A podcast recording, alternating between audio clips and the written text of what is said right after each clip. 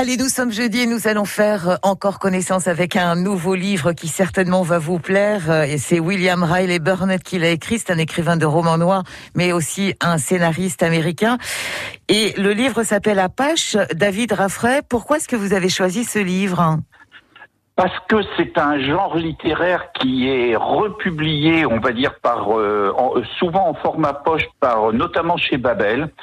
C'est euh, les récits extrêmement intéressants de l'histoire euh, non édulcorée de l'Amérique du 19e siècle. William Riley Burnett fait partie d'un groupe d'auteurs où il y a aussi Aycox et Guthrie.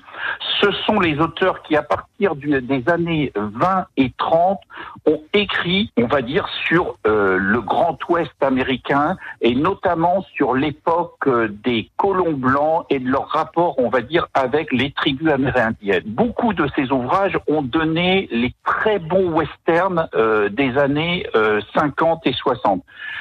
Terreur Apache est vraiment dedans. D'ailleurs, il a été adapté au cinéma sous le titre Le du Rio Grande. Euh, l'histoire se situe au milieu du 19e siècle en Arizona. Un chef apache qui s'appelle Toriano s'enfuit de la réserve et terrorise les colons alentours. Et là, en face de lui, il va y avoir un éclaireur qui va se lancer à sa poursuite. Donc évidemment, ça va être épique.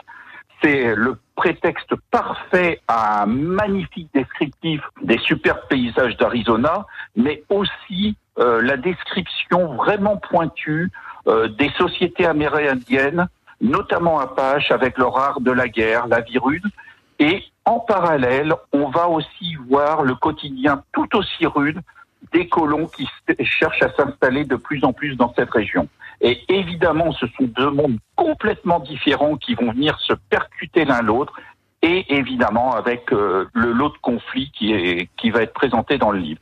Donc c'est réellement un récit euh, non édulcoré, à contrario des westerns qui ont été adaptés de ces livres-là et qui étaient plus euh, bon esprit, bon enfant. Là, on voit réellement ce qu'a pu être la réalité de cette époque-là aux États-Unis. Donc voilà, William de Riley Burnett, Terreur Apache.